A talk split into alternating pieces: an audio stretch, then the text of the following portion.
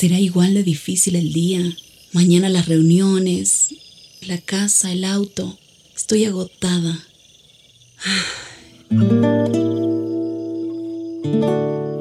No importa cuántas cosas me hayan angustiado hoy. Me acercaré a Él porque Él tiene descanso para mi alma y mi mente. Cuando mi corazón está tranquilo, puedo escuchar su voz en quietud y confianza. Mi fortaleza está en descansar en Dios.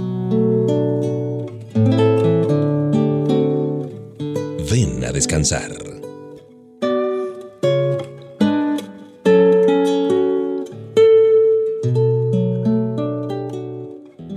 Bueno, qué estupendo tener este tiempo para compartir en los brazos amorosos de Papá Dios.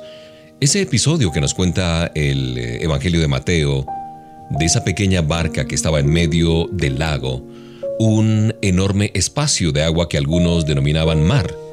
Los discípulos de Jesús no eran novatos, no. Algunos de ellos, recordemos, habían dedicado su vida a la pesca y sabían cómo navegar. Eran unos vaquianos en ese en ese contexto del mar y de la navegación. De repente, en la oscuridad de la noche, una tormenta los sorprendió en medio de la travesía.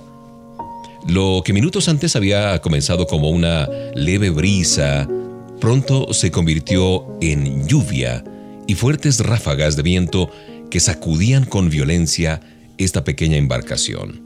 Cuando aquellos hombres se dieron por vencidos, y contemplaron la posibilidad de morir allí ahogados, Jesús, que no había zarpado con ellos, apareció junto a la barca parado sobre el agua. Todos creyeron que se trataba de un fantasma. bueno, todos excepto Pedro, el único que se animó a creer en Jesús y vencer las leyes de la física cuando empezó a caminar por sobre el agua. Finalmente el Señor calmó la tempestad y nadie murió. ¿Qué se destaca en este relato estupendo de la Biblia? Muchas cosas, pero las principales quizás sean el momento y las circunstancias en las que apareció Jesús de Nazaret. Es importantísimo darnos cuenta de esto. Ese día los discípulos aprendieron una gran lección.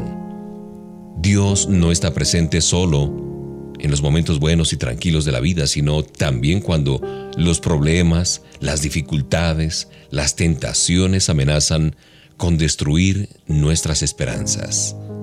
Está presente para darnos fuerzas, para inspirarnos confianza, para hacernos caminar sobre lo imposible. Por eso aquí les dice en Mateo 14:27, cálmense, soy yo, no tengan miedo. Y eso es lo que te dice en este momento de descanso el Señor. Cálmate, soy yo. No tengas miedo ni te asustes.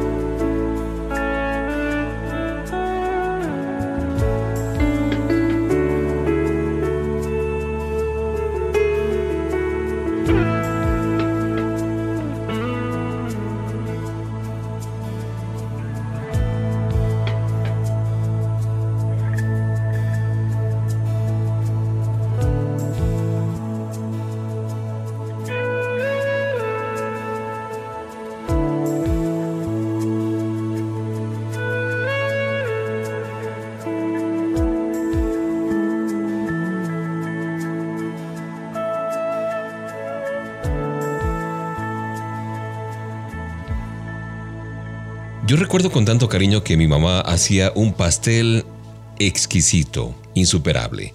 Y dos de mis hermanas sabían que era muy difícil superar eh, la forma de hacer aquel pastel de mi mamá. Así es que, bueno, se decidieron a intentarlo, escribieron la receta de mamá en un papel y salieron a hacer las compras.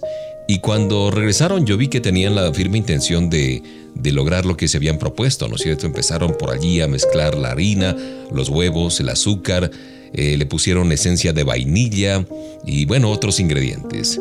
Luego pusieron todo esto en un molde y lo introdujeron al horno. Estaban contentas, estaban muy expectantes por disfrutar el resultado. Pasaron unos minutos y parece que algo no andaba bien. el pastel no se elevaba y estaba como al comienzo. Y finalmente ese pastel quedó hecho algo imposible de comer. Trataron de recordar lo que habían hecho y cada paso que habían dado, pero no lograban descubrir dónde estaba el secreto o el problema.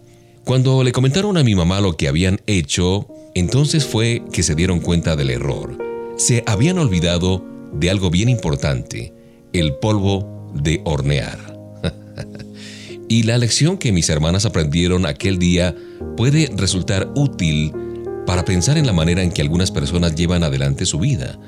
Tal vez tengan relaciones, bienes, proyectos que podrían darles felicidad y quizás logren un poco de alegría durante algún tiempo.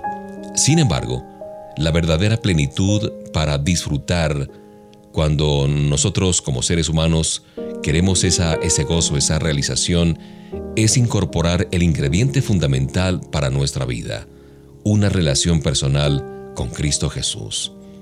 Por eso, disfrutemos, Soñemos, proyectemos, estudiemos, vivamos la vida al máximo, pero nunca olvidemos el ingrediente principal que es Jesús.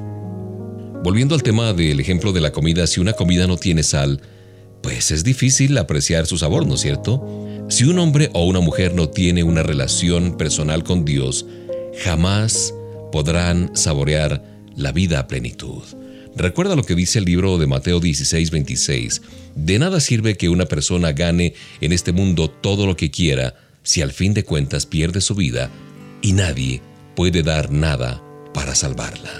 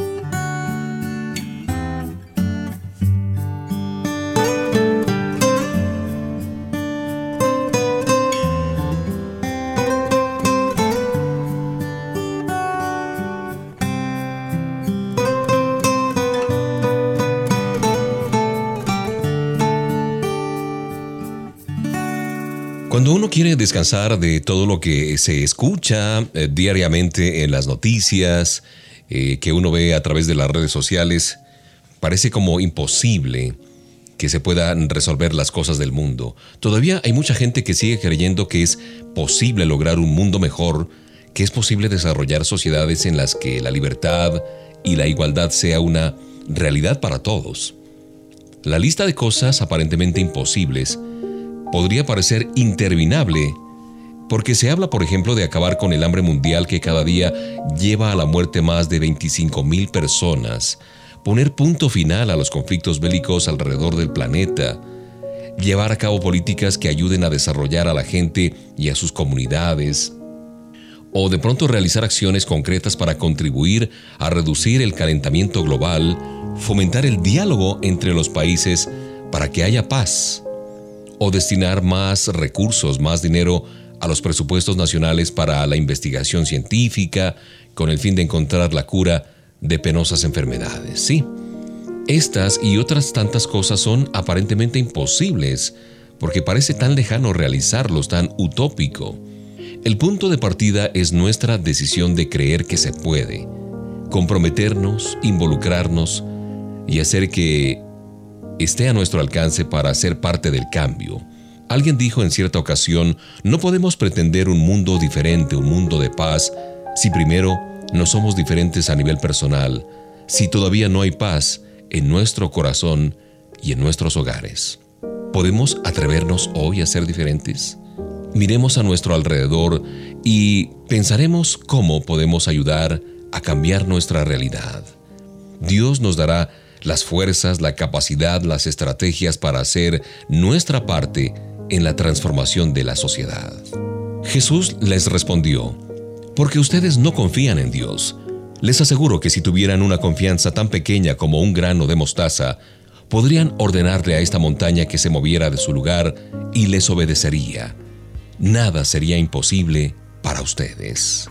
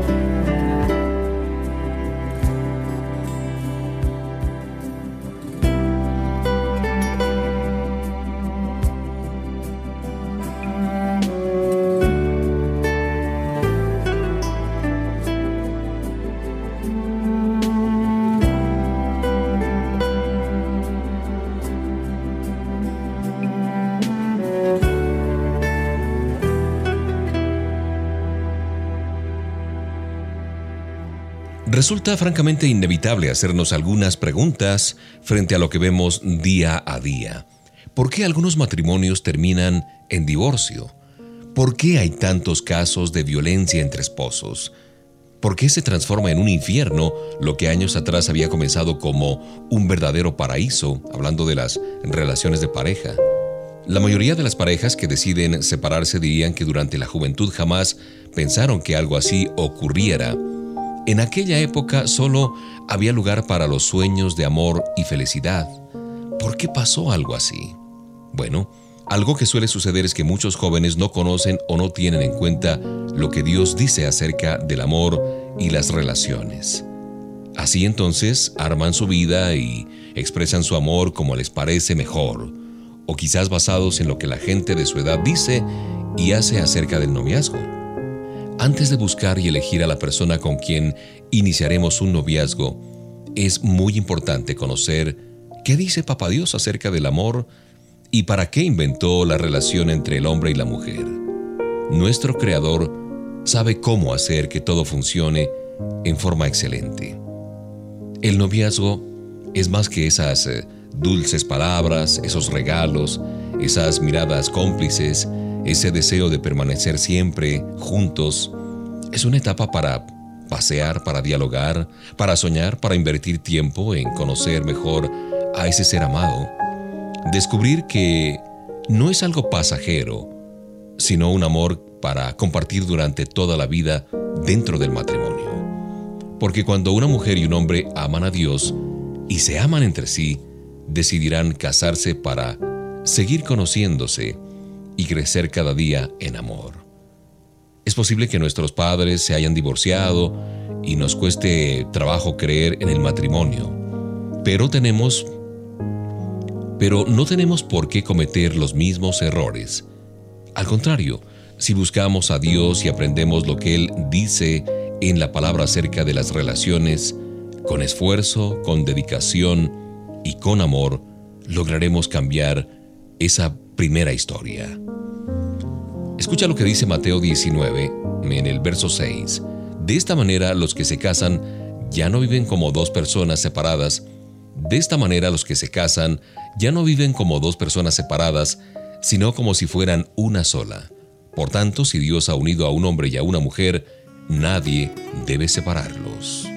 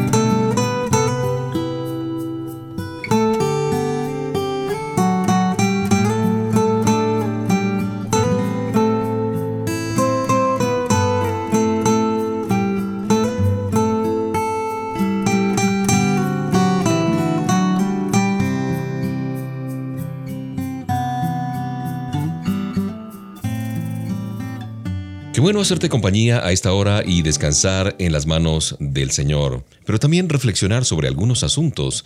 En algunas ciudades latinoamericanas es eh, tristemente común encontrar gente revisando la basura, buscando algo que comer.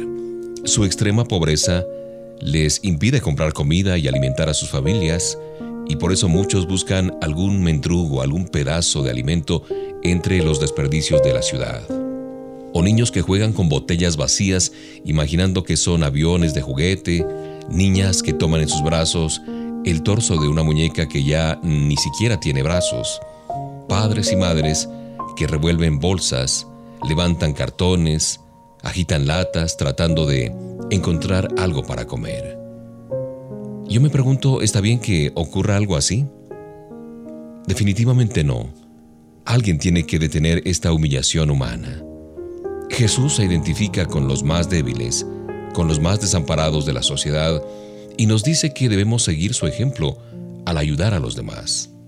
Los años de la juventud son los mejores para afirmar en nuestro corazón esta realidad y comprometernos con la transformación de la sociedad. No prestemos atención a quienes dicen que nadie puede cambiar la situación ni mejorar la vida de los demás. Jesús nos invita a creer que si nos entregamos a Él y le hacemos caso, podremos ser de aquellos que cambian este mundo.